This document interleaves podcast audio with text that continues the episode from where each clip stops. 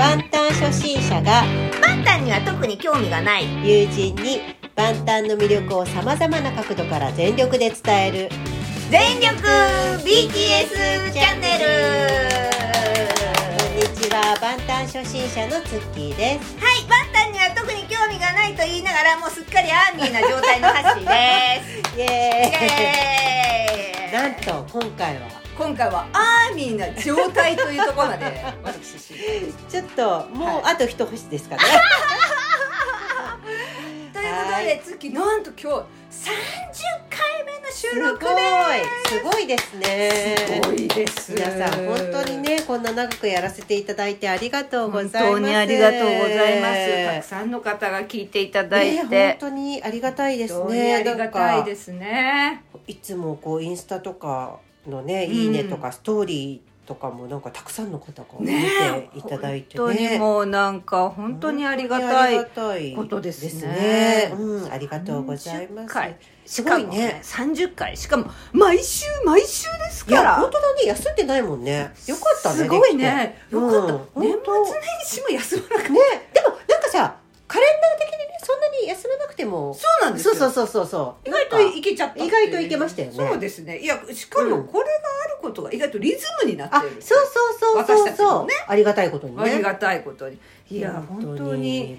ありが皆さんのたいですねねおかげでね。本当にもう本ありがと当うございます。本当に皆さんよろしくお願いいたします。よろしくお願いいたします。えーということでですね、はい。またあのいつものように皆さんからのお便り紹介からですねはい始めさせていただきはいたいかなと思いお願します。ありがとうございますはい、ということではじゃあまずお便り紹介始めさせていただきます。よはいろしくお願いし。ますえー、それでは私の方からまずですね。はいはい、えー、K さんありがとうございます。ありがとうございますツッキーさん、ハッシーさん、こんにちは。こちらからは初めての投稿です。アーミーに向けた曲を検索していたら、アーミーから BTS に向けた歌が出てきまして、聞いてみましたら、とってもとってもいいのです。とても優しい曲と歌声と歌詞で、私たちの思いがそのまま詰まっている歌なんです。すでにツッキーさんはご存知かもしれませんが、作った方が天才を禁止していらしていつ削除されてしまうかも分かりませんのでぜひこちらの番組のリスナーの方でご存知がない方がいらしたら聞いていただきたいと強く思いました。これからもお二人には言いたいことを自由にたくさん語っていただいて間違えたとしても後から訂正して脱線してずっと楽しく番組を進めていっていただきたいと思っております。ありがとうございます。毎週放送は本当に大変だと思いますが無理しないで続けてくださいね。応援しています。ありがとうございます。ありがとうございます。推進余談です。西麻布で店をやっております。広尾の油そば屋さんにメンバーが行ったと知りそれならばいつか来てくれることを願ってコロナに負けずにもう少し頑張ろうと夢を見る私でしたそうなんですね。はい。いやーね来てくれるといい本当でですすね。ね本当に。うん。このアーミーにむアーミーから BTS に向けた曲って私もちょっと検索して見てみたんですけど、はいはい。あすごく素敵なね、うん本当ですね。うん。天才ちょっと検視していらっしゃるってことで、ねはい。ちょっとあの概要欄とか載せられないんですけれども、そうなんですよねうん。皆様あの検索してね、うん。あの見てみるとねあのアーミーから BTS に向けた曲で検索すれば、うん。多分出てくるとそうで思うので,、すね。はいぜひ。聞いてみていただいたらいいかなと思いますね。はい。や素敵な歌をねご紹介いただいて、はいありがとうございました。ありがとうございましたさん。はい。じゃあ続いてははいひまわりさんからのお便りです、こんにちは。初めてお便りします。年末にいつも BTS をあ年末にいつも BTS を聞いていた Spotify でたまたま発見したこの番組を何気なく聞くつもりが第1話からすっごく面白くハマってしまいまして年末年始の休暇を使ってずーっと聞かせてもらっていました。ありがとあうごりがとうございますざいます。私は昨年秋頃から防弾沼に落ちた新米なのでハッシーさんがなんで何がそうなの？なんでそう思ったの？など初心者目線で質問してくれてそれに丁寧に答えてくれるツッキーさんとの2人の会話がとても私に合っていたんだと思いますツッキーさんのお話はもう共感しかありません。雑誌のインタビューからその人柄にファンになったという話を聞いて、私の場合はカンドラから花郎のハンソン役テテ。これ読み方間違ってたらすみません、ファランですね。ファランうん。ファランのハンソン役です、あのテテ。うん。でインタビューから防弾少年団とたどり着きました、本当にそうなのよそうそうと共感しっぱなしでした私はオルペンの補足さん寄りなのですが初めの方の回でツッキーさんが補足ペンだったと聞いた時におっとなりその後ジン君に変わったと聞いておっと一瞬なりましたが私もエピファニーを最初に聞いた時にあまりの美しさに動けなくなったんです。だからあれでジンくんペンに変わったといったツッキーさんの気持ちがよくわかります。なるほど。スプリングデーも、えーユーフォリアも大好きだしその回のお話があってとても嬉しかったです。歌謡年間についてもちょうどこれはもしやとてつもなく深いのではと気づき始めていた頃だったのでこの番組でとても勉強になっていますたまに脱線するお二人の話も大好きです。一緒に会話に参加している気分になるんです。今日の一言も大好きです。いつもあまり自信なさげですが、初回のユンギの一言も良かったですよ。ユンギさんも大好きなので、ダメだったんだなって思わないでください。ありがとうございます。長くなりましたが、インスタも Spotify もフォローさせてもらいました。ありがあとうござりがとうございます。います。これからも本当に楽しみにしています。万端と同じぐらいに、この番組が私の生きがいになっています。なんと、ありがとうごあざいます。りがとうございこのます。チャンネルを立ち上げてくれたことを感謝です。応援しています。本当にありがあとうございます。りがとうございます。いやいや、本当にありがとうございますね。ねえありがたいですね。ありがたい話ですね。はい、ありがとうございます。スッキーと同じような流れのちょっとね、そうですあのね。ちょっと被る部分があ私あったんですかねあれかな何ですか？もういろんな、もうなんか、本当はいに何度も申し訳ないんですけど、はい。ユングの件でいろんな、ユング前のことをいろいろ忘れかけてるんですけえ、ど、なるほど。あまりに、あまりに考えすぎて、ユングが濃すぎてね。私、ホビーペンだった時から、はい。ちょっとごめんなさい、皆さんの方が聞いていただいてるんで、皆さんの方が知ってるのかな？なんか、はい。急に人編になった感じじゃなかったような気が。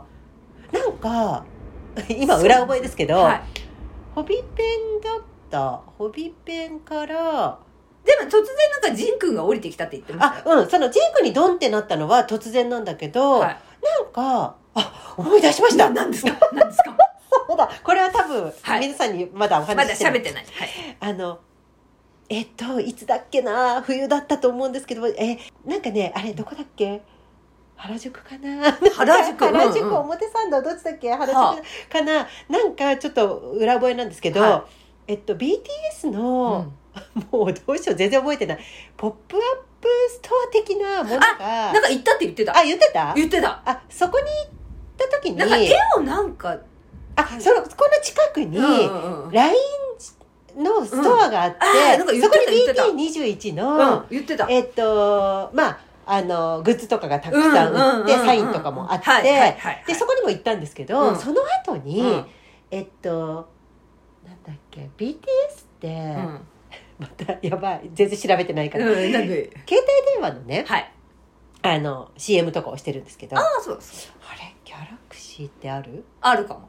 サムス？ンうん、多分、多分、そう、そう、そう。な不安なのにうんそんなような気もする。もし間違ってたらね、すいません、あの、まはいたごめんなさい、急に喋ったんではい調べてません。で、そこの、うんなんか、えーっと、しショールーム的なものもあったんですよ、近くに。で、そこに行ったんですよ。ああ、なるほど。そしたら、うん。えっと、なんか、なんて言ったらいいのかな。あのね、うん。と、あるスペースに行くと、うん。えーっと、なんか携帯電話を渡されて、うんうんで、その、えーっと、その携帯電話うん。うん。で、うん。えっと、そのスペースで写真を撮ると、うんうんあの一緒にメンバーと撮れてる風に映るってやあーはいはいはいはい。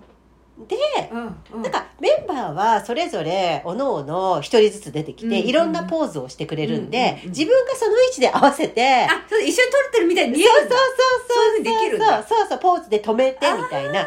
でその時に、うんうん。あのジン君が、うんまあなんか全員いたんですけど、あんまり時間がそんなに大量になかったので、何人かしか取れなくて、で、ジン君が、こうちょっと横向きで、うんこう、ちょっとキスをするみたいな、目を閉じてね、ポーズがあったんですよ。うんで、そこで止めて、写真を撮ってもらったんです友達に。したら、なんかこう、ジン君に、ちょっとおでことかにチューされてる写真みたいになったんですよ。で、私別に、ホビペンだったのうんに、うんうんうん。ちょっとすごいときめいちゃった。そこなんだ。で、うん。あの、夢に出てくると好きになっちゃうってあるじゃないあああいう感じ。で、ホビーは、ホビーと撮りたかったんだけど、うん。ホビーはなんか、すごいずっと、カチャカチャ動いてる感じだったんで、うん踊ってたの。だから全然なんかロマンチックな風には撮れなくて。なんかすごいイメージできるね。全然撮れないってなって、うんうん。で、ジン君はそういう感じだったのね。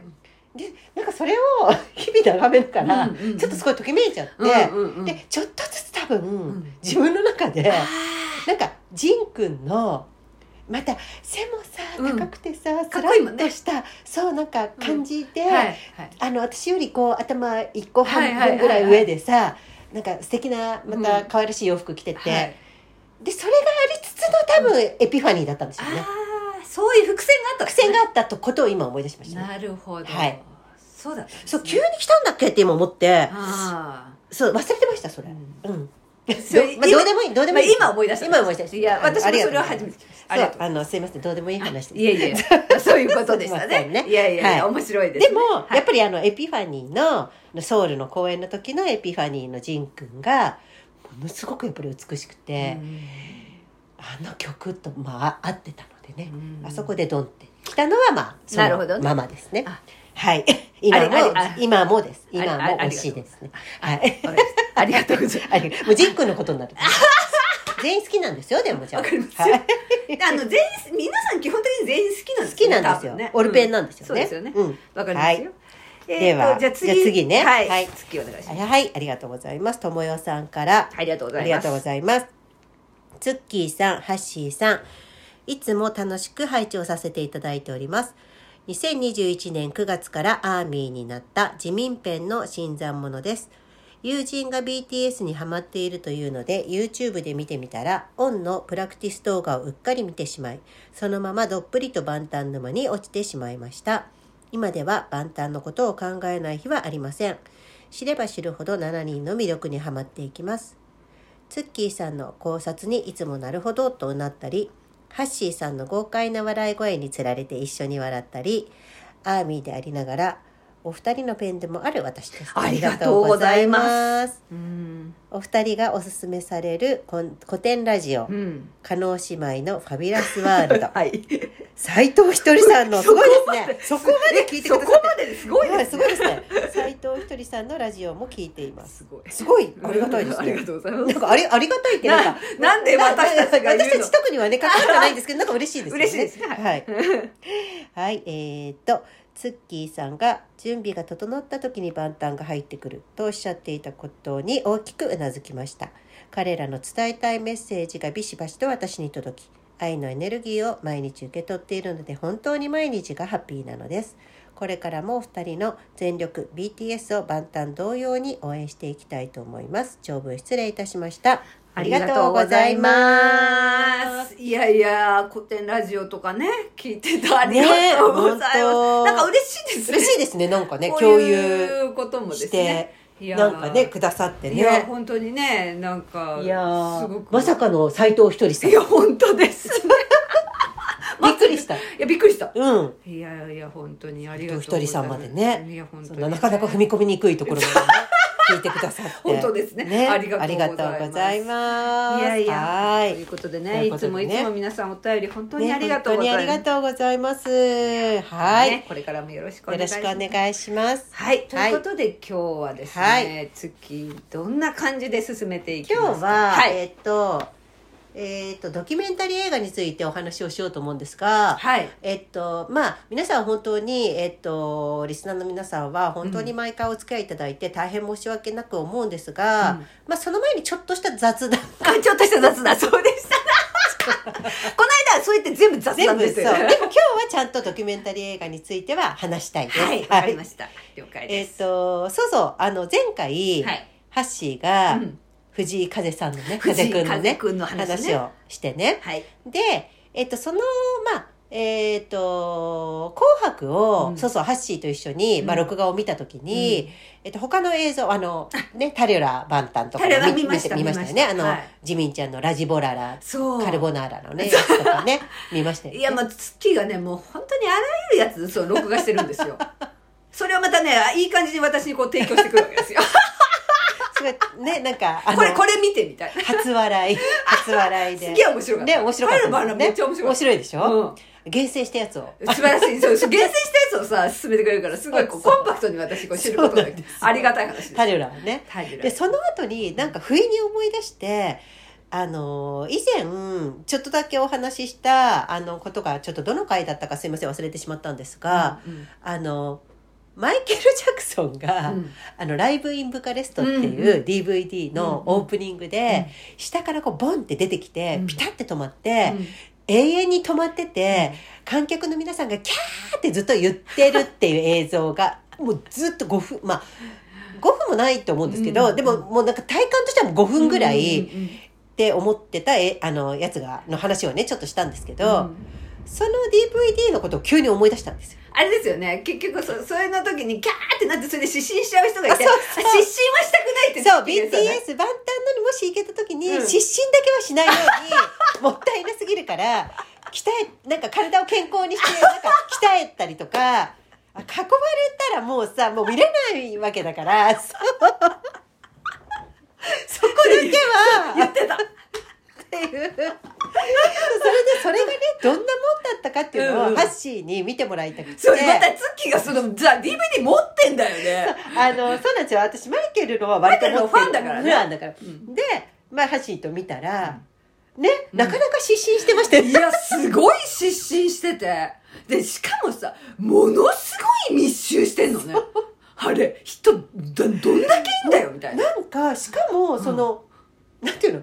いいなんて言ったらいいんだろう。さら地っていうか、なんか、2そう階とか3階とかがあるわけじゃなくてもう、ザーって、あれなんかあれだよね。あれ外だよね外、外、野外だったね。うん。で、なんかさ、これ知ってる人いるかな？あのさ、何？すごい昔にね、グレーってわかる？あグレーバンド。うんうん。あ、まあ今もいらっしゃるけど、うんあの、全盛期だった頃にね、あの方たちが、幕張かなんかでさ、20万人ぐらいでさ、えさらち、さらち、野外。ーやった。あんな感じだったの、マイケル。だから、そんぐらいいたよね。すごいいたよね。でもいたと思ういたとそんぐらいいた感じする。で、めっちゃ失神失神してたねうん、なんか、バタバタ倒れて、そう、バタバタ倒れてたじゃん。そうそう。運ばれでそうだ失神して運ばれてる映像をと撮ってるんだよ、ね、そうそう、マイケルを映してほしいのに、そそう。そうこをすごい映すんめっちゃだよね。映してたそれなんかもう、うわーってなってる顔とかね。そうそうそうで、本当に動かないんだよ。ね。動かない。マイケルがまたすごいのよ。いや、でさ、まあそれもすごいんですけど、今更ながら、マイケルのパフォーマンスがいやすごかった。ちょっとやばかったよね。私もねあれ BTS もすごいけど全然マイケルちょっと信じられないぐらいすごい。ちょっとさ、藤井風さん見て、うん。で、えっと、BTS も見てさ、で、二人ともすごい、二人じゃない、いや、ごめんね、に2チーム？二チームね。二チームね。多分すごいじゃん、もう。うわ、このレベルって思ったよ。思った。私さ、なんか、だいぶ本当もう、10、うん。だからマイケル亡くなる、うん。前から見てないから、パフォーマンスを。で、見たのも This is It って映画が、そのの、あれもさ、ライブ全体やってるわけじゃないから、だから本当の全盛期のマイケルのリライブの映像を見たのって多分15年ぶりとか20年ぶりぐらいなんですよ。あれすごかった。いやこのレベルでやってたのかと思って。私も思っちゃった。ちょっと結構もう今あれ放送できるんですかね。歌詞の内容とか。よくわかんない。ちょっと私危ない感じだよね。ちょっと歌詞がちょっと危なすぎたよね。大丈夫かなと思った私も。なんかそうエロいとかじゃなくてそうそうそうそう確信をつきすぎてこの世の中に対すそうるそうそうそうそもうちょっと私万端の歌詞とかでも結構大丈夫って思ってたけど なんかもうすごかったねマイケル。うあの時代にえこんなこと言ってるんだと思っちゃった。ちょっとこれは狙われてしまう。うん。大丈夫？マイケル？みたいな、なんか、危ない。そう。うん。でそれで踊りがえらいうまい。いや、ちょっちょっと私マイケル・ジャクソンこんなすごかったんだって思っちと、ゃっ人間じゃなかったね。たうん人間じゃなかった。いや、私も、好きなの、好きなのに、うんそうだよね。ずっと、うん。こんなすごかったっけ？と思って。いや私もびっくりしちゃった。ちょっとしなかなかの衝撃だったよねくり本当にびっくりした。なんかさ、うん。アンドロイドみたいな。そう。なんかあとさやっぱわかんないんだけど私も会ったことないから、うん。まあそうだね。キキリストってああいう。ちょっあでも とわかんないんだけど。いやでもねちょっとわかる。キリストにもマイケルには会ったことないからわかんないけど、わかんない。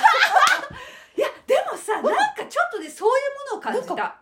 こう神的ななんか。いや私もさ全然知らないんだけど、うん。うんサイ言ってたねそういえば。うん。うん、だからサイババにも会ったことないんだけど、うんうん。サイババそうだよね。こんな感じとかってちょっだかと思っみんなが倒れてるのとかちょっとしょうがないかなって思っちゃった。そうそうそう思った。この現場にいたら倒れるかもって思った。私もだからさ。なんかオーラがテレビで見てるのにしそう。かももう何十年も前のやつ、うんうんうんなんかやられたもんね、うんわかる。これ全員好きになっちゃうんじゃないと思ったの。ちょっとねびっくりした。オーラがなんか別にエロいわけでもないのに。いや全然全然全然でセクシーとかも別に思わないの？なんかなんかやられたよね。いや私もあれなんか出てんじゃないかと思って。びっくりしたあれすごい見入っちゃったよねあれ。うんなんか黙ってるね二人、うんそう。え？みたいな。えこれちこょっとれやばすごいやばいねって言って。やばっと思っちゃっなんかあれさ多分さ途中までしか見てないけど、うん。全部見たらちょっともうダメだったかもね、た、うん、ダメなんかしゃべしゃべなんか疲れちゃったかもねなんか。持ってかれちゃって。いやあれすごかった。ぐらいだっやマイケル・ジャクソンってやっぱすげえんだとうん思った、、なんか今更ながらなんかちょっとすごすぎた。うん私はねちょっとね本当にこうものすごい新鮮だった。うんなんか私も うん。だから感動した。なんかやっぱりリーダーだったんだないやー時代の。いやいや思ったうん。私も、なんかしよかっただからあの DVD 持ってて、いやそれ持ってるのがすごい。わよくこんな持ってでる。もなんかあれは売れなかったんだよ。部屋を整理してもあーそうマイケルだけこれはなんかちょょっっとねと処分できないなと思って。できないってうん。っっていう感じでねすいません。いやいや。衝撃的だったんでいやいろいろその年始のですね、うん。その藤井風くんのあれからそのマイケル。なんか最終的にマイケルで終わったよね、うん。なんかぼーっとしちゃってね。あれはすごく感動しましたね。すごかったねって解散して、そんな。いやもうツッキーいつも本当ありがとういやとんでもないです。ちょっと皆さんもあの、はい。DVD 売ってると思うんだけどでもこれみんな見た方がいい。あのなんかさ YouTube とかで見るのと多分違うと思うんですよね。あのー全部見た方がいいと思うんですようね。んまあもしご興味があったらねねうんなんあかの世代がねね。なんかマイケルにご興味があったらなんか結構でもインパクトがすごすぎてパクトすごかった。あれ。歌詞がさ全部字幕がついてるからこんなこと歌ってたのみたいそうなそう思った。感じるね。うん。こんなこと歌ってたんだって感じだよね。大丈夫だったの？みたいな。そう。全然さ愛とかそういうんじゃないんだよ。うん。ね、なんかまあちょっとまあちょっとここでいや。はちょっとすいません。なかなかちょっとむず、はい今言えないんですけど、はちょっとびっくりしたいねやちょっとびっくりした。はい。はっきりい歌ってたね。面白かった面白かったね。はい。ということで、はい。ドキュメンタリとをやろうかな。そうですね。ちょっと雑談はねこれはすいません。はい。ーえっとこれですね。まああまず、えっと、私がハマった流れで、はい。次にはい。何にハマったかって話なんですけど、はい。あれ歌謡年間のね。はい。あのえっとだんだんうん。まあ、時間がねこううん。まず7月ですよね、20年の2020年7月に「ソングスを見ましたね、で歌謡年歌が、まあ、はいいろいろあって歌謡年歌が来て、はい。で9月にはい。映画が公開になったんですね。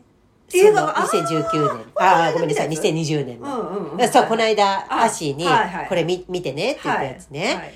えっ、と「ブレイク・ザ・サイエンス・はい。ザ・ムービー」はい。っていうやつが9月に公開になったんですよ。2020年の、はいそれでえっとなんかちょっと3週えっとね3週間だっけな？えっとね、うん。あ3週間じゃないやごめんなさい。えっとでまあ各映画館でうん。公開されたんですが、うん。あのー私ちょっとまだほら慣れてないじゃない、うん。アーミーになって。アーミーになって。2ヶ月経ってないからね、うん。あみになったばっかりなったばっかりだだから。うんでそのまあチケット前売り券みたいなうん。発売になるんですうよ、ん。で前売り券になんかこうメンバーそれぞれの、うん。えっと写真写真というかうん。がついた、えっとクリアファイルみたいになってるさあの、うん。マスクケースがついてくる。前売り券を買う。でまあなんかその時間になったので別に売り切れないんですけど、うんうん。一応そのなんてグッズは限限定というか先着だからね、うん。うんでなんかチケットピアだけどなんかちょっとどっかでうん。なんか販売してたんで、全然アクセスできないんですよ。あもうみんながアクセスしちゃって、でか別に先着順じゃないのに、うん。抽選とかでもない,、うん。ないのね。別に買えるんですけど、初めてのことだったのでそうんうんうん。の買うというのが、はいはいはい。だから焦っちゃって、うんうん。あなんかアクセスできないこと繋がらないみたいな、うんうんなんかでチケットをなんかライブのチケット買ってる気分になっちゃって、うんうんうん。急がなきゃみたいな。なくなっちゃうみたいな。くなっちゃうみたいな。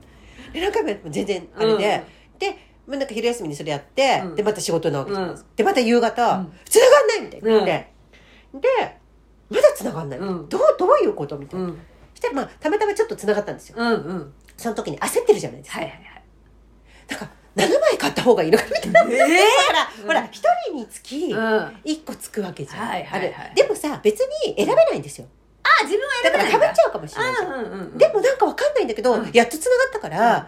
これ7枚とか買っといた方がいいのかなと。うんでなんか7って買っちゃったんですよ。マジか。映画のチケット7枚買ったの。だから7回見に行かないうん。うん。でうん。なんか買い終わった後にうん。いや間違ったなと思って。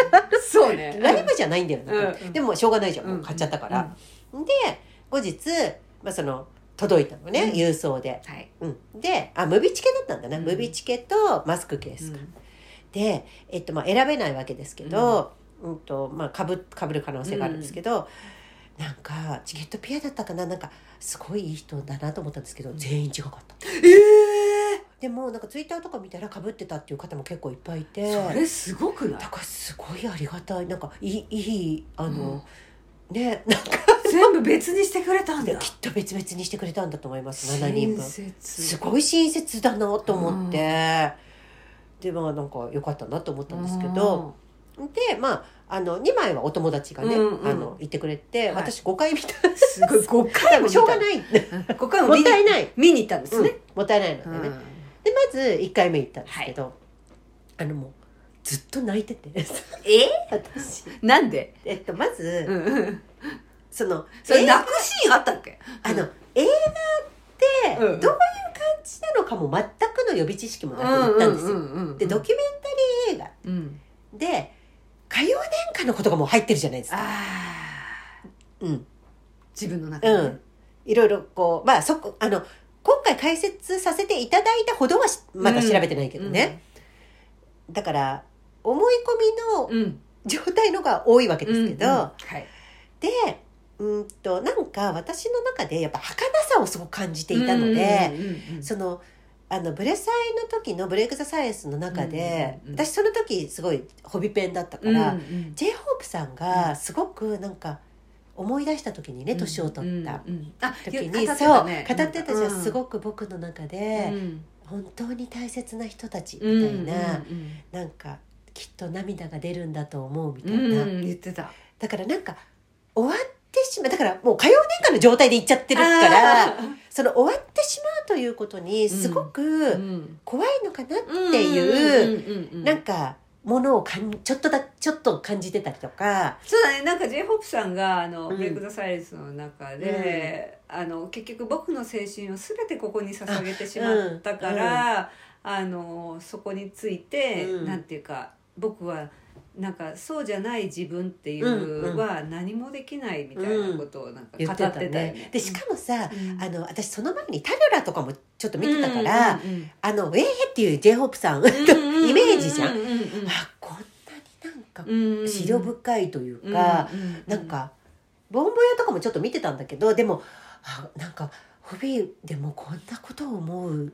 でもすごく客観的に自分を見てるのよね、あうん。私それがすごく面白いと思って。それみんなそうだそうよねみんなそうなの。みんながその、うん。BTS をやっている自分っていうのうん。うん。を外から見てる自分がいるんだよね、うんうん彼らって。すごいそれってさ、うん。もうおと成熟した見方だよね。そうそうそううん、なかなかそこドラマに入ってしまいがちなうん。のに、そうそうそうじゃない自分っていうのをちゃんとね、上から見てる人がいるんですよね、うん。それがすごいなと。すごいね。あのうん。ジンくんの時もさ、うんそのうん僕はそのあの RM さんナム,、うんナムジュニがそのなんていうの？えっとほら前もちょっと話したけどね、うんアーミンの皆さんは僕たちが喜ぶと喜んでくれるけど、うん悲しむと悲しんでくれる、だからジンくんはそれを聞いた時に、うん。僕は悲しい顔は絶対見せたくないみたいなこと映画でもうん。おっしゃってるけど、ね。なんかそういうのとかをはっきりああやって言葉にして見たのが初めてだったんですね。ねだからで結構私当時タリオラも結構見てたんで、うんうんなんかギャップがすごくあって、なんか切なくなってしまって、あとその前も言ったけどさ一言の時にグクが、なんか本当に幸せな気持ちでこの仕事ができてるみたいなこと。えなんかもうこんなに若いのに、なんかどういう経緯を経てこういう心境になってるんだろうとか、だからもう私序盤の j ホープさんのところでずっと泣いてた でですねここには入ってないんですけどあの特典映像であの映画館でね、あのちょっと待って、このさ、 Break the Silence って今ってさ、うん。どうやって見ることができるんですか、えっとウィーバースで見れます。あ、ウィーバースウィーバースで見れます。購入していただいて、で、ウィーバースだと、 Break the Silence に関しては、確か、えっ、と、コメンタリーっていう、あの、メンバーたちが、うんうん。えっ、と、試写会みたいな感じで、うんうん。こう見てて、宿宿舎的なところで、うんうんうんうんで、なんか見ながら、こう、コメントをあこう言ったりとか、するとセットで多分購入する感あ、そうなんだ。じ。うん。で、今、ウィーバースで見れるから、うんうんまあ、携帯とかアプリとつないで、うん。テレビで見るか、うんスマートテレビの方はそのまま多分見れると思いますけど、うんあとクロームキャストの一番最新のクロームキャストだと多分そこからつながなくてもあうん。見れるいいけると思うんですけど、でそこでなんかそこには多分入ってなかったと思うんですけど、うん。ハが見た、うん。私はなんだっけ？TBS チャンネルのやつをうんうん。ハッシーに見てもらったんだけど、うん。映画館で見た時に、まあ、一番最後な何で終わってたっけ？えっとマイクロコスモスで終わってたのかな？多分。どうやって終わってたかな？多分。でね、それが終わった後に特典映像みたいな感じでもう一曲入ったんですそれがマジックショップなんですよ。なるほど。でもうライブでわーってこうみんなでマジックショップ歌ってるのが入ってるんですよ、うんうんうんもう大変なことですよ私。声出ちゃう。もうおえつしちゃう。みたいな。でもうでもなんか一緒に行ったね友達は別に特にそんななんか、うん。そえそんなにみたいな。まあその友達も当時はまだそこまでアーミーじゃなかったんで、私はもうなんかたまらなくなって、でまあ1ヶ月の間に、まあ、5回ぐらい。でもやっぱ毎回なんか j フォさんのあたりから、はい。すごい涙がが、出てきてしまって、すごいこんなにしょうだからだから純粋さがもうなんか、だからその川の高校生ですよあはいはいシーそうはい。はいいう感じになっちゃったんだ、うんうんうんうんうん。うん。あーなんかこんなに若いのうに、ん。どんな過程を経ていろんなことがあっていろんなものを捨ててでもうんいろんなものも得てるけど、うん。なんかもうまだそんな知らなかったから、っうん。て思ったらもう泣けてきてしょうがないみたいな、うん。そうそれでなんかその後に、うん。その前に、えっと、2本ドキュメンタリー映画が出てるんだよっていうのを知って、うん。でまたそれも見て、うん。でそれのね1本目一番最初。うんに出たやつが、えっと2018年のうん「バーン・ザ・ステージ・ザ・ムービー」っていうのがありますね。はあはい、それが2018年11月15日に3週間の限定上映で上映されたもので、えっ、と、これはね、えっ、と、2017年のザ・ウィングスツアーの舞台裏に300日間密着して撮影されたもの。らしいですね。うんうん。うん。これ、そうそう、これはですね、どこで見れるかっていうとですね、これ、ビバースで見れないんだよね、これは。確か。うんこれね、あれです。あの、まあ、スカパーで定期的には全部放送してるんだけど、うんうんうんあ、YouTube プレミアムで、うん、有料でね、見れるか配信してますね。はい。なるほどで、これが、これにちょっとね、パンさんと会議してるところとか、うん、がちょっとだけ入ってたりとか一番最初の頃ですね。まだ、なんかすごい、ちょっと幼さの残る。で、えっと、その、私ね、これを、まあ、見て、うん。その、この会社すごいなってまず思ったのね。うん結構自由に、うん。その、うんとね、そうだ、ビルボードで、あの、何回も言ってますけど、ジャスティンを抑え、ジャスティンを抑え取って、はいはいはい。賞を取って、あの、うん。帰ってきた時に、はいすぐに、まあ、パンさんとミーティングした時に、うん。パンさんが、前ちょっと私、あの、放送でも話させていただきましたが、えっとね、みんなに対して、うんと、これからどうするみたいな、うん。まあ話なんだけど、これから君たちがうん。幸せになっていくためにはどうするかを話し合おうってすごい。いやすえこれこの人すごいって思ったすごい。だってさそれでわーってみんなさもううん。みんなが割と浮かれうんてでもでも気を引き締めないとねって思ってうんでも嬉しいじゃんもちろん。うんなで帰ってきたらそこでそういう話を。パンさんすげえ。パンさんすなんかじゃあ今後どうしようかっていうんじゃなくてうん仕事っていうんじゃなくて君たちがどうやったらうん。幸せにうん。あの生きていけるかを話し合おう。っん。て思ってすごいね。そこでがぜんまた興味が。どうんそうれいはう会社なのって思って。それはそう思うねでうん。それで興味を持ってですね、うん。でまた調べていったらですね、この3本の映画にはあのーまあ、ここに収まりきれなかった、うん。前ちょっと話したけどね、うん。ドキュメンドキュシリーズっていうのがあるわけ、うんでね、うん。うんと今の「バーン・ザ・ステージうん」にもドキュシリーズっていうのが確かちょっと待ってねこれ YouTube プレミアムだな、うん。エピソードか。エピソード。バーン・ザ・ステージのエピソードっていうのがあるんだ、うん。それが、えっと YouTube プレミアムで見れます。うね、ん。うん、で1話だけは無料で見れます。全ては一人であ全て一人でっていううん1話があの無料で見れます。見れるんですね。ここもまただからここで、うん。その1話目で、うん。えっ、と RM さんが、うん。私がよくハッシーにお話ししてる、僕たちの魅力はそのなんだっけ？あ人間力。人間味を出していくうんっていう話とかをしてる、自分の自分自身の中身を出していくっていうことですよね、まあそれでもすごく語ってますよね。すごく語ってる、るでこれでまたびっくりして、えすごいなと思って。でまあ私これは全部見たんですけど、うん。この中にテテちゃんとジンくんがちょっとこうやり合い喧嘩みたいなしちゃうところとかもここで見れるんですよ。すごいですよねそれ。そこまで見せてくれるみたいな、うんで次ですね。2話、えー、と2つ目の2本目の映画が2019年に公開された「Break the Si あ Break the Soul」うん。 The Movie うん。これ2019年8月7日、うん。これも3週間限定で、うんえっ、と世界同時上映ですね。う、んえあブレインじゃないごめんなさい。 Bring the Soul ですね、うん。はい。でこれはワールドツアー「Love Yourself」の舞台裏に密着したドキュメンタリー映画ですね、うんこれはねなかなかこれね、切なくなっちゃうんですけどあの、うん。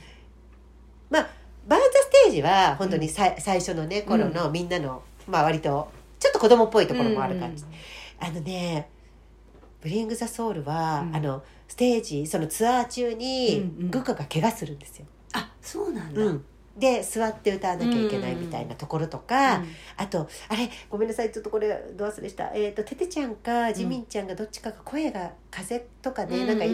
うん体調がやっぱ悪くなって声が出なくて泣いちゃったりとか、なんかそういうのがちょっとは、ううんんなんか入ってて、ああやっぱこれだけツアーを世界中で時差もあるじゃない、でもすぐ飛んでいくわけじゃん、うん。で気圧とかも大変じゃん、あれ飛行機って、うんその中でこのレベルの公演をずっとやり続けることってうん。ものすごい大変なんだなって思ってちょっと切なくなりましたけど、うん。でもそこもちゃんと見せてくれうて、ん。で、うん、とこの、うん、とこれもドキュシリーズがありますねこれは、うん。うん。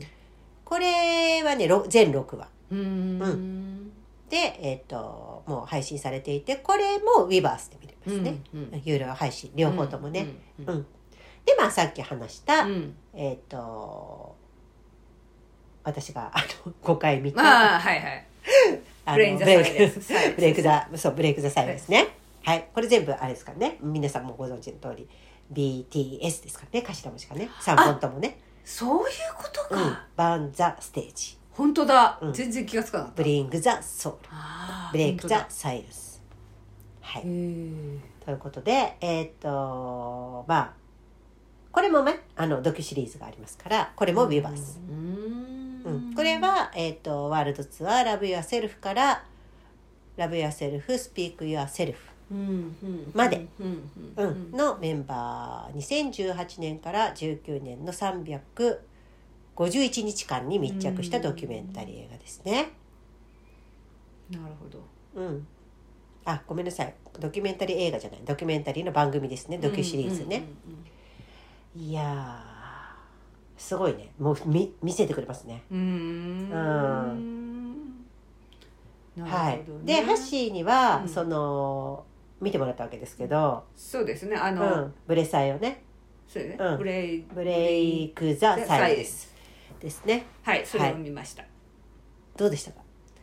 い、やー なんかすごくあのそれぞれのね個うん。々の気持ちをインタビューしてて、うん。それがすごくこうなんか良かったですね、うん。なんかね。あのあの踊りだけでこう見せてるんじゃなくてその内面をなんか語ってるじゃないですか、はいはいはいはいはい。それがなんかこうとても親近感というか、うんうん覚えるというか。まあでも本当にさっきもちょっと言ったけど、うん。それぞれがね本当にこう BTS として活動してる自分をうん。客観的に見ている自分っていうのをうん。常に、あのねうん。がいいるっていう状況を持ってるっていうのがすごいなと本当に思いましたね。いやもうあでもあれかなそうやらないともうやっていけないよね多分。そっか。うん、でやっぱりアーティストってうん。客観的に、あのうんよく作家の人とかが言うけど、うん。自分を客観的に見れなくなったらもう書かない方がいいみたいなことをよく言うけど、うん。なんかそうなんだろうねきっとね、うん。うん外側からやっぱり見れないと、でも本当に若いのにねって思っちゃう。まあ年齢じゃないでしょうけど。でもね本当に。うんねえうん。でも、なんていうかあ あれなんかその本当に7人がねうん。それぞれ別々ででもすごくまとまっててね。本当だね。そこがもう本当にいやー素敵だなと思いましたね。いやー。うん。本当に素敵です。あのまあファンですからね不安ですからね。まあね。でね、うん。なんかすごくそのえっとその映画の中でうね、ん。ブレサイの中でオープニングでさ、うん。そのソウルの公演でさ、うんうんうん。ナムさんがし泣きながら喋喋るとこがね、あってなんか。えっと、ちょっとメモりましたけど、うえっといい言いますね、うん。印象に残ったの。ちょっと長いですけど、うん。2年半の間自分を愛するために一緒に頑張ってきたバンタンとアーミーに拍手を送りましょう。お疲れ様でした思い返してみたら2016年にリリースしたリフレクションの最後のフレーズ。うん「I wish I could love myself うん。自分を愛せたらいいのに」の意味をずっと考えていました「Love myself 自分を愛するとは何か」それで僕もわからないから一緒に探してみないか。そうして始まった旅でしたがこの前の歌謡年歌でものすごく熱い反応をいただきましてこれはその後の企画だったので「うん。まあ、ラブ・ユア・セルフ」シリーズですね、うん。これも大勢の方々に共感してもらえるか悩みました。うん。今自分を愛しているかと聞かれたらまだよくわかりません。でもなぜか愛せるような気がします。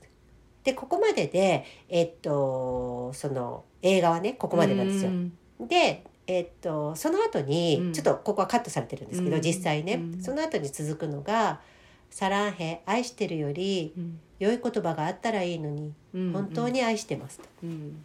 うん、でですから正直不幸といえば不幸で幸運といえば幸運ですがこれここはごめんなさいねブレサイのうん。続きね、あのインタビューになった時ね、ソウルの最終日に思いっきり泣いてそれまでの記憶は全部消しました。うんうん。当時の僕の感情は強烈すぎて大きな塊になって残っていました。うん。感情の副産物が僕の器に溜まっていると次に進めないと思ったんです、うん。僕たちには次のミッションがあるから。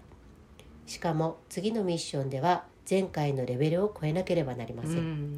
ておっしゃってて、うん。あーなんかうん。うん、常にこれなんだろうね。そうですね。うん、その前を超えるっていうですうねん、だからもう一回ちょっとう持っていけないんだろうね、んうんうん。その感う情んを、うん。いやー。私もなんかねそれってブレサイこれブレサイの中で言ってたやつなのかな、うんうんうん私もアルームさんのちょっとメモしててね、あれかな「ラブ・ユア・セルフ」のツアーの最後で言ったのかな、うんうん世の中の SNS は完璧すぎる姿ばかりです、うんうん。経済的なこと外見的なことライフスタイルもうん。その上にはもっと完璧な人がいて、うん。その人よりももっと完璧な人がいる。僕はずっと何かが欠けているような慰めの言葉としては今のままでも大丈夫もいいんだけど、うんそれよりも世界が見せつける完璧な姿じゃなくて例えば僕の特徴で言うと肌が少し浅黒くて目はこんな形声はこんな感じこれを受け入れて皆さんのおかげで自分をもっと愛せるようになりました。もう流されませんっていうね。これね私ねちょっと泣いちゃったの、うん、私もこれすごい印象に残ってる。ちょっとどどっちだっけね、うんなんかどっちだったか忘れちゃった。あのロンドンのライブか、うんこっちであのこのブレサイだよね。どっちかだよね。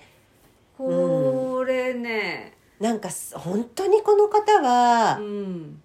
なんかちょっと言い方が本当に簡単になっちゃって申し訳ないですけど、うん。頭の言い方だなと思います。ううん、んなんか分かってらっしゃるというか。うん、これがねなんかこう彼がとつとつと喋るうん。中でですねすごくこうあーってこう、うん。であのもうどの映像だったかも忘れちゃったけど、うん。スキーと見たねうんそのコンサートのその、ね、RM さんとかこう喋った後にねアーミーのみんながあのライトをああああれですね。ウェンブリーだね。ロンドンだ。うんそれでねみんながそのライトをあれして、うん。ああみんなの魂と連動してるってすごく思ったんですよ、ねあの映像を見て。でさあの時の顔ねメンバーの。そうそうそう。っていうさそれがなんかねこうすごくこうし合ってその,、うん。あーそのスタジオにいるアーミーと、うん。BTS とがこう本当にこうね、うん。全体でこう響き合ってるというか、うん。でそれがこう、ね、私たちは DVD を見てるんだけども、うんでもそれがこう私たちも伝わってきちゃうっていうか、うん、そうだね。連動する感じが、もう涙がもう止められなくなりましたねあれは。なんかあの前もちょっと話したかもしれないけど、うん。そのアメリカンハッスルライフでう、ん。あのロスに行った時に、あのナムさんが、うん。まあ、話したのこの話ちょっともう一回話すけうど、ん。うんとあああんなにすごくまあ結構体が大きい方いるじゃない、うんちょっと太られてるから、うん。あんなに太ってても、うんあんなに肌とか出してんだって思ったって。そうそれをねすごい真面目な顔で言っはいてて、はいはいだからなんか人の目とか、うん。なんか気にしなくていいんだなって思って、うんそれが自分にとってはとっても衝撃的だったんだって、うんうんなんかすごくなんか解放された気がしたっていうのを、うんアメリカンハースルライフの中でナムさんが言ってて、うんえナムさんこんな才能もあって、うんうんなんかねこっちから見たらさ、こんな素敵なのに、うんうんあいやそうなのかとかだから今さうん。橋が言ってくれた朝黒くてとか、そうああやっぱみんなそうなんだなっていう。そうなんていうかその自分の中自分が持っているコンプレックスっていうかね、うんうんそういうふうにこう思ってしまってるうん。部分っていうのも、うん。なんとか全てをこう愛するとういうか、ん、でその、うん。ワールドスターもトップじゃないですか。世界でトップになってもそんなこと思ってるんだみたいなね。なんか ちゃそこにおごらないようにすごいしてるんだなって。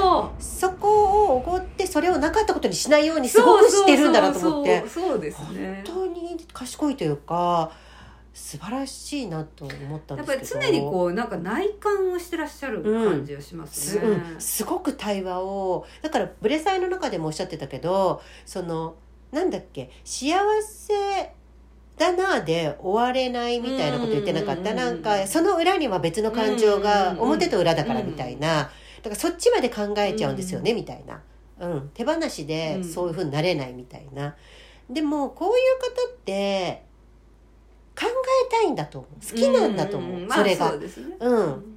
なんかさ私さちょっとまたこれあの余談ですけど元夫がいるじゃん、あはい。そう元夫は頭を使いたい人なんですよ、ああはいはい、うん。はい脳の研究とかしたい人。ああはいはいはい。でその私はなんかそんなに考えなくてもみたいな、うん。なんかもうなんかなんていうの？直感でいいんじゃんみたいな、んでもまあすごい女性はそうですよね。そうそう。でも頭を使うのが好きなんですよね、うん。でちょっと今なんかちょっと離れちゃうかもしれないけど思い出したのが、うん。そのウェンブリーのさ、うん。あのライトと、うんあとほあのうん。BTS と私たちがなんかつながるみたいな、なんかその元夫が今急に思い出したけど、うん。僕はうん。なんか将来的にねうん。遠い未来うん。遠い未来に、えっと、テレパシーを使えるようにうん。なると思う、うんそうすると、うん。誰が何考えてるか分かっちゃうじゃん、うんそうすると、えっと、悪いことをあまりよろしくないことを考えてる人っていうのは、うんと、ちょっとあんまりこうなんていうの人気も出ないじゃん。うんうん。で、えっと、すごくだからそうなると結局その、うん、とシステムがどうなるかわかんないけど、えっと、すごく、うん、と感謝をしてる人とかありがとうとかうん。明るく生きてる人が、そのまあ、今で言う物質で言うと、そういう人がお金とか豊かになっていくようなシステムになっていくはず。うん。うん、でそういうあんまりよろしくないうん。ネガティブなことを考えると損だから、うんうん。やっぱりみんながそうなっていうんうくん世界うん。がやっぱいいうんと思うと。うん。それに僕はそこの未来を、まあ、自分は見れないかもしれないんだけど、うん一日でも早く近づけるためにそのあの脳の研究とかをしたいみたいなこと。すごいかっこいいですね。なんかかっこよくない？いい人と結婚してましたね。で もね今そうなってるそうだから見れるんじゃんって今思ったの、うん。あなたまだだって生きてるうん。生きてるっていうか、てかもう今そうなっうん、全然見れるじゃんってて思った。の、るよね。そう今の話を聞いて、うん。そう言ってたなと思ってすごいね旦那さん。だからやっぱさそれいつ言ってたんだっけな。でもね私ねうん。それねそういう話をしてたっていう話をさ前聞いたことある。私ねそれでねすごいこの人大好きって思ったそれ私聞いた時ねの、すごいなと思いつつあそうだアッシー言ってたねそのこと。なんなんだろうなって思った。そうだそうだ。私はそれ聞いた時になんて素敵な人なのって思ったの、そうそれにうんその私にハッシーは、ツッキーすごいねって言ってそうそう。そう 思えるツッキーってすごいなと思った私。僕ねもそうれそんなことをなんか私もそれまあそこまでリアルに語れないけど、うんうん。絶対そうなった方がいいからこの人なんて素敵な人なんだろうなってその話を聞いた時で本当にそれにねそのそれでも大好きって思う そのツッキーすげえなって思う。懐かしい。思う懐かしいねそれ。そうだね私2000これだって5年とか。あれだよ。神との対話とかの本読んでたね。うん。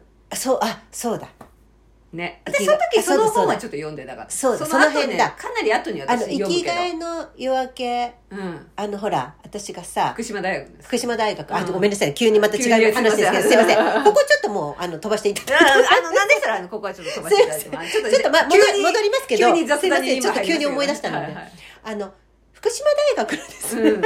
はい。あの私ちょっと昔あの役員の秘書をやってた時にですね。あの社長が突然ある日私にちょっとこれを読みなさいと。であの論文をある、あの大学の教授がね、で論文を「生きがいの夜明け」っていう論文を私に、うん。まあ、くださったわけです、うん。コピーを。うん。でまあそれは生まれ変わりの話ですよ。で、えっと、それを読んで,、うん。で私はなんか特に、うん。な特に別に何とも思わなかったんだけど、思わなかったでも思い出したからごあの、うん。何年かして、うん。やっぱりなんか心にね残ってたんだろうね。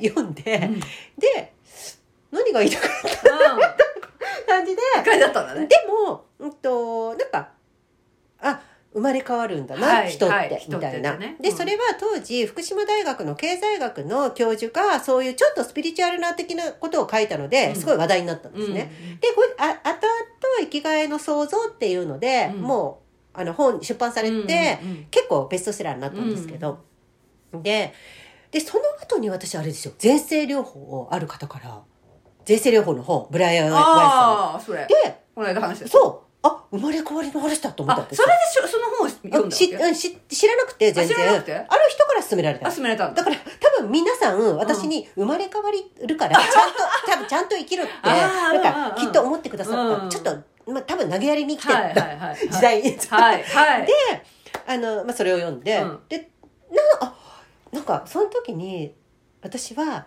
いやあなんかそうなのかとかじゃなくて、うん。やば生まれ変わっちゃうんだったらちゃんとしなきゃ。ちょっともうこの人生嫌だなみたいな。だから、結構ちょっとすさんでたんで、はいはいはい。であのちゃんとしようと思って、うん。そっからなんか急にマーフィーの法則とかを読むようにああはいはいはい。突然。はいはいはいはい。そうそれでまあいろいろあって、うん。で元夫と知り合った時に、まあ、遠距離だったんで、あのなんか結構こう電話をよくしてたんですけど、うんうん。その時になんかなんだっけななんかその僕はうんとこうでありたいみたいな話になった時に、うん。なんかすごいなんだっけな、うんと、転転機になったっていうかああの本があってみたいな話だちょっと裏声ですけど、うんうんうんそれが生きがいの創造っていうことを言ったんですよ。福島大学えちょの。そのっと待ってなんかそれそれなんかみたいな。でそのな中身の話もしてたはいはいはい。あれその話なんか私知ってるなと思って、うんうんうんうん。私それ読んだことあるみたいな。うん。すごいねそれ。すごいじゃん。うんでその時ほら恋をしてるわけだ。からさうんそうだね。もうそしたらもうもうこの人だなってなっちゃうじゃん。思うねそれは。そうそれで、うん。まあうんとまあさその時はさ私はさ、結構その性善説みたいな。うんうん。もうとにかく清く正しく美しくみたいなうんうん感じが好きなわけ、うん。ではいはい。まあ彼もうん。そうだった、うん。まあ今知らないけど、うん。でなんかそれでいろいろその辺で、うんうん。あのこの本もあるよみたいので、うん。神との対話とか、うん。いろんな本を教えてもらったりとかして、でまあなんかいろいろ話してる時に、うん。そのさっきの、うん。僕はそういう、うん。見れないかもしれないけどって言ってこの人本当すごいなと思って、うん。やばなんか本当に素敵だなと思って、なるほうどね。ん、でももうこれはもう大変な人と出会ったと思って。それでもすごいねね私でも本当そのはよく覚えてる本当にその話。私でも別の人にも言われてそれを聞いてすごいってすぐ思えるのがすごいねってまた別の人にも言われて。本当にそういやそれってすごいなと思いつつなんか私ねいやいやみたいな。でももう今もうそうなってる、でも私も今ではいやそうなってるなって本当に、うんん。まあ私もねいろんなことがこううんありましたけども、あってさ本当に。だから急に思い出したそれ面白いね。よかったね元夫と思って。よかったね。見れるよ多分。本当だよ、うん。見れる見れる。絶対藤井風くんとか好きだと思う。うん絶対好きだよ。藤井風くんはもう。絶対好きだと思う。だからさやっぱさまあでもさ皆さん別れちゃうわけだけどさ。でも別れちゃったのね、でもねしょうがない。なんかね、うん。あの役割だったんだろうね、うんその時にそうだよ。私を導いてくれうん。るソウルメイト的なね、そうだよそううん、だよ、ありがたいなと思うけどね。また次のあれだよでももうお互いなんかうん。お互い言ってた、なんてもう次はいいねって、次はいいの？次は合わなくて、うん。ちょっと次はもう違う人って。いやいや違うまた次は次の違う役割でこうまた。大概そうちょっとあなんか新人来てほしい新人。ちょっとずっと同じチームじゃん多分。でもあれよ。この魂を磨いたらね。そう、またどうなっていくか分かりませんもうなんか本当にさ別れた時って離婚した時のことが辛すぎてさ、もうあー。いまだに私夢見んのよ。あそうなんだ。もううなされて起きる時がいまだにあるの、マジで、うん、この間久々にそれ見てうん。うわっと思ってまだあんだなと思って。こんなになんかすっきりしてきたのにまだそこのとこあんだなと思って。だから1年に1回か2回ある。そうなんだ、うん。いやーねだからなかなか大変よね きっとあるんだろうね。そういうなんか前前世のさ、ね過去世のなんかまさあいろいろね何かね。んでしょうねそれはね。でもなんかまああハッシーとは合いそうだからねまた。あのかね次のまた 来世とか来世とかなんかあ合っちゃいそうじゃんまた。合っちゃうね。合っちゃうねきっとね。来世とかあっちゃいそうだよね。だからやっぱあれでね周りの人を大切にしていかないといけないね。大事。また会うから。また会うから。いややっぱりね今世ね。そうですよやっぱ斎藤ひとりさん聞いちゃってるすいません。あこの話あんまりしちゃうとね。すいませんねごめんなさいね。そう私たちねもともとそういうなんかそう生きがいの想像とか私もう神との対話とかも読んじゃってるから。私そう神との対話ツッキーが読んでる時私全然読まなかったんだけど、うん。かなり経ってからうん。めっちゃ読みましたから、あ読んだんだっけ？読んだよ私。神との対話結局全部買って大変だいやユングぐらいのレベルじゃない？レベルレベル。まあでもユングより読みやすいよねあれは。あの私さあで私もさ本当にさ、なんかわかんないけどあ本売ろうと思ってああすいませんまたこれちょっと大丈夫？雑談になってるよ。大丈夫って聞いても今生放送じゃないからさ。ちょっとさ。まあいいか。まあまあまあまあ、まあいいか。まあ、軽軽めで、うん。いやさこの間私さすごい本買っちゃうかうん、ら、ハッシーめっちゃ本持ってるんだよね。めっちゃ本も図書館かみたいな。すぐだってすぐポチっちゃうから。そうすぐポチってから。そうポチコって言われてるの。ポ面白い。面白い。本当だねチコって言われてる。ポチコって本当だわ。言われてるんですよ。万端に対しては厳しいんだよね。あでも万端の本はすぐポチるもんね。そうすぐポチったでしょ、ね。うん。本ポチっちゃうのよ。うんうん。でそれででだからとにかくすぐポチっちゃうから、まあ本がたまるわけよ、うんうん。でさまあある時期来たらまあ売るんですけど、この間ねそのあ、そろそろちょっとね、うん売ろうかなと思って。いや割と最近売ったよね。でもいやすごい。いや本当さバリューブックスすみませんバリューブックスさんっていうのがあって皆さんご存知ですか？あのね本をね本当ね自分が売りたいなっていう本の背表紙を並べてス,、うスマホで写真撮ったらうん。見積もり出してくれるんですよ、いや本当に丁寧よね。そうそれしかもね、それでね登録してでまあ最初は、ね、取りこうん。登録するんですけどそれでそしてこれで何時にこれであの、うん。何取りに来てほしいって言ったら、もうもう箱詰めといたらヤマト便がね来てくれるんですよね,、自分たちがもうう売るのをわざわざその配送頼まなくても、うん。そのバリューブックスの中で完結するんですよね、全部それで完結。全部かね。なんてでしかも結構いい値段で買ってくれるんですよ。バリューブックスって本結構高く買ってくれますよね。私それでこの間さ、うん。2箱さ、うんやったわけ、うん。そしたら2万え3000それさすごい高い。だって私なんか なんかさおばちゃんの会話みたいになってるけどなんかネットオフで今までやってた。から、はいはい。ネットオフもいいんだよ。全然いいんだけど、はいはいはいバリューブックスって初めてやってみたらえこんなに高く買い取ってくれるの？みたいな。びっくり。した私も、私もだからさそれでうさ、んまあ、け結構それなりになんかな本が入ってたのかもしれないんですけど、それでまず2箱をうん、年末に、でも2箱でさ本で2万って結構。2万ってすごくない？でしかもこの間もう1箱やった。のうん。それも3500円ぐらい、えー、本ってだってめっちゃ安いんだそう。びっくりしちゃった私も。でさすごくさ本を大事に思ってる方たちがやってる会社なのよね。の。そうなの、うん。でどうしてもその毎日毎日ものすごい量がと、うん。届くから、うん。その中でその古紙にねはいはいはい。せざるを得ないのもあるんですけど、みたいなのをね。やってすごくでも本に愛を持ってね、やってくださってる。すごい伝わってくるよね。そう。まあそれでねあのバリューブックスさんですごく処分させていただいてすごいありがたかったんですけど、うん。でもやっぱりこうなくなるとうん。隙間ができるじゃなですか、これってすごく大事で。あ私こんな本持ってたなみあたいな、ーうんでなんかそこでやっぱり、まあ、これもいいかっていうふうに思うものと、うん。うん。あのそう残しておこうかっていうものと分かれるじゃないですか、そこでこうあこういうのあったなみたいなのがこうまたこう見えて、はいはいはいはい。で奥の方に神野との対話があって。あったあってあ、まあ、これどうするかなって、まあ、今回はまだちょっと処分しない状況で 置いといたんですけれども、うんうん。そこで私その福島大学の先生の本もね読んでないけど買ってありました。出た読んでない。読んでないけどあった。あったんだ。まあそうだね神との対話持ってる人って大体それ持ってるから、持ってるよね。そうそう。そこからいや私も本当にそこからねいろんな本持ってるなと思った自分で、だってそれでさあの前回さお話さ、長くさ雑談させていただいて前々回か、あのなんかしょ、まあ、言ってたよ前も。処分したらねって言ってうん。うん虹の選手が出てきたんだよそう虹の選手私うん。昨日こそ虹の選手またこれ読み直しちゃった。うん。ね？私も読み直したよあの後いややっぱ虹の選手すげやっぱえいいね。わと虹の選手で吉本バナナさんが進めてらっしゃいましたね。前のところでね。そうそうそう。あ吉本バナナさん進めてたんだと思って。大体吉本さん進めてるよああいう進めてる系進めてる。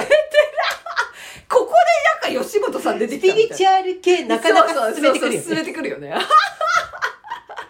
だからやっぱりなんかそっか。だからさ多分発信レベルだよナムさんも。本の。もうこの間インスタにうん。本棚載ってたけどものすごい量だったよ、そうなんだ。うん、めっちゃ読むねあの人。早いのそんで。あー読むのが。そうか私も読んでない本もいっぱいあって。そうだったね、うん。すっげえ読んでない私もめっちゃゃある今、まあ私仏教の本とかえらい買ってさそう。いうのが高く売れたんじゃない？うん多分そうだと思う。うん仏教系ってね、仏教系ね、うん。でもね私ね買うんだ。知りたいから買っちゃうの、だうん、けど読めないわけ。でもわかる。なんかさ、うん。あのないと忘れるじゃん、わかる。だからとりあえず買っとこうってなるんだけど読まないんじそう。でねただねその背表紙が見えてる状況にすると結構すごくゃん大事でうん。読まなくても、うん。その背表紙があるあなんかそれがインプットされてるああなるほどね。うん。でである瞬間にそれがね読めるようになる時があるはいはいうん。あのねこれ本当ぶ前も言ったかも。そのうん。仏教の本で、うん。ある方の本を、まあ、勧められててそれがね、はいはいずーっと読めなかったの。はいはいはいはい。言葉がなんか難しすぎて、うんうん。でもある瞬間にね、うん。あなんかすげえ読めるってなった瞬間があったの、あハッシーじゃあ。何？ユング？はいちょっとまあわかんないそこは。わかんない読めるようになるかもよ。でもそん。な仏教の本はね、うん。そううわーって思って、うん。読めると思って。うわ読め読めたって。いうことってある。スラスラスラって読めちうゃった、んうんうん。うわ読めたと思ってさでそんでその人の本を、うん。また次の本読んだらうわそれすげえ難しい言葉で書いてるんだ。けど、読めちゃったのよだからほら。私もさ、ユング分かるようになってきたって言っああたじゃん。言った言った。そういうことだよ。わかる、私これちょっとって思ってたけど、うん。なるほどねって思ってきたの。そうなんだだからそういうことなの。だからそれ自分のそのタイミングなんだろうねそれねそう。わかるでも、あの、なんだっけ、まあ、斎藤ひとりさん曰く、もうん。うなんか読まないのはもういいって。あ、わかる。いや、またね、斎藤ひとりさんがそれをね、私その仏教の本とかすごい読んでたけど、まあ私レベルで読んでるんだから大してあれなんですよ。だけど、それをね、斎藤ひとりさんは、ものすごくわかりやすうんく喋ってるんですよ。なんかさ、もう、これでよあ、かったこれでいいんだと思って。私もね、その、散々そのよ、難しく読んでた、それ、それも、斎藤ひとりさんの説明でもう完結してて、あ、しかもさこれでよかったんだ。しかも、ユングの話とかもしてるじゃん。してる。そうなの。それをね、斎藤ひとりさんはね、ものすごいわかりやすい角度から、うんいろんな説明の方法で、あ、それでよかったんだ。なんかさ、あの方はさ、うん本当に宗教家でもないし、その、なんていうの、あの、実業家だから、すごいこう、なんか仕事に役立つようなこととか、まあ生活面で役立つような例えをしてくれるんだよね。だから分かりやすいんだよね。わかりやすい。あ、なんかすっかりいきなりまた斎藤さんになっちゃった。やばい。やばい。戻さないと戻さないと、戻さないと。まあ映画の話はそんなないんですよ。だから。さ。はい、すいません。でもなんか本当に本当に残念なのは、あのラストのマジックショップがどこにも入ってないってあいう。ー。なんでなんだろうあれ。あれ絶対あそこでみんな泣くと思うんだよな。そうか。うん。なんかあれ日本だけなのかな？なんかわかんないけど。すごいいい映像だったんだけどね。ああ、そうなんだ。うん。それでもちょっと見たかったです。うん。なんかあれなんでなんだろう。でもなんかうん。あの 私が5回見て私も割と映画ははい。気に入ると何回も見ちゃうんですね何回も見るので、うんうんあのニューシネマパラダイスとかももう多分映画館で10回ぐらい見見たあ女なのでれいい映画ですね。いい映画ね。本当に。うん。でもなんかいい映画ってあれだねなんか大人になってくるとさ、うんそのままにしといた方がいいこともあるよねどういうこと？なん何回も大人になってから見るとあれ？なんかあそんなに感動しないみたいなのってあるじゃん。うううあるあるあうん、る。だからそのままにしといた方がうんいいかなっていうのあのも自分の中の記憶でね。あるよね。うんうんそういうのもありますよう。ん、いやーという なんだろう。またよくわからない感じになりましたけど、まあよくわからない回大丈夫ですか？あの皆さんこれあの大丈夫かな。ちょっとねうん。言い訳なんですけどこれはい、どうぞ。歌謡年歌がすごすぎて。ちょっとすいません。にこの2回は気気がちょっと緩んでね。楽しい感じで話させて、うんなんかもうほとんど私たちの雑そ談うですっていう。まあ歌謡年歌も楽しかったんだけど、はい。やっぱ結構苦しいうん。お題もあったからね、うんやっぱりね。そうですね。うんまあ、でもね映画はこれまあ、いっぺんに見るの大変なんですけど、ぜひ、あの、昔のから見ていただいたらいいかな。ちょっと私もちょっとそれじゃあちょっと押さえてみようかな。あの、映画を、どっちがいいんだろうね。どっちでもいいと思うけど、ドキュメンタリーシリーズ、ドキュシリーズを見てから映画を見るのでもいいし、まあ、どっちが先でもいいけど、うん、なんかこう、一個ずつちゃんとドキュシリーズ的なのがあるので、ぜひ、うんはい。うん、これは、あの、時間をかけてでも、ここはご覧になった方が、うん。あの、より、うん。うん、深く、まあ、理解できるし、うん楽しいと思います。うんあの、他のコンテンツを見るのがまた楽しくなると思うので、あの、ぜひ、そうですね。はい、ご覧くださいませ。じゃあ、は今日の一言いきますか？はい。今日の一言、もう、いよいよね、ハッシーも、あの、あんまり寒い感じで 答えて、あの、答えがね、なくなってきたので、あの、ちょっと安心して喋れますけど、じゃあ、今日も、はい。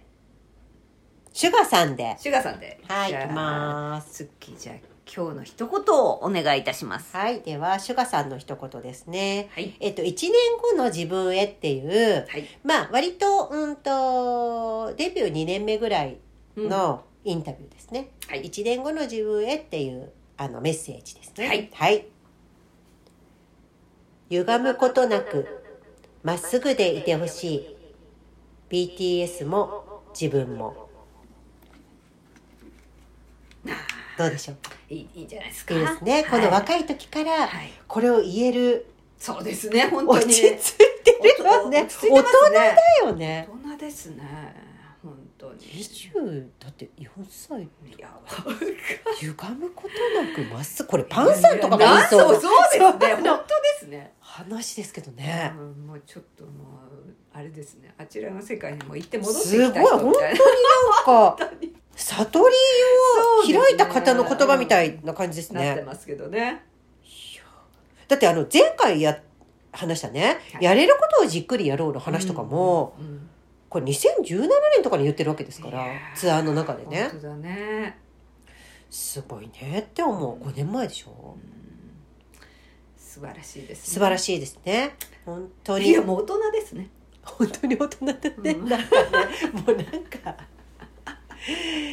いやーちょっとはい。ゆるい感じで2回ねやらせていただきましたがあ少しでもねね。楽しんでいただければ。とアーミーの一言もいきますか。あアーミーの一言いきますね。すいません。はい。じゃあ、はい。今日のアーミーの一言はいお願いいたします。はい。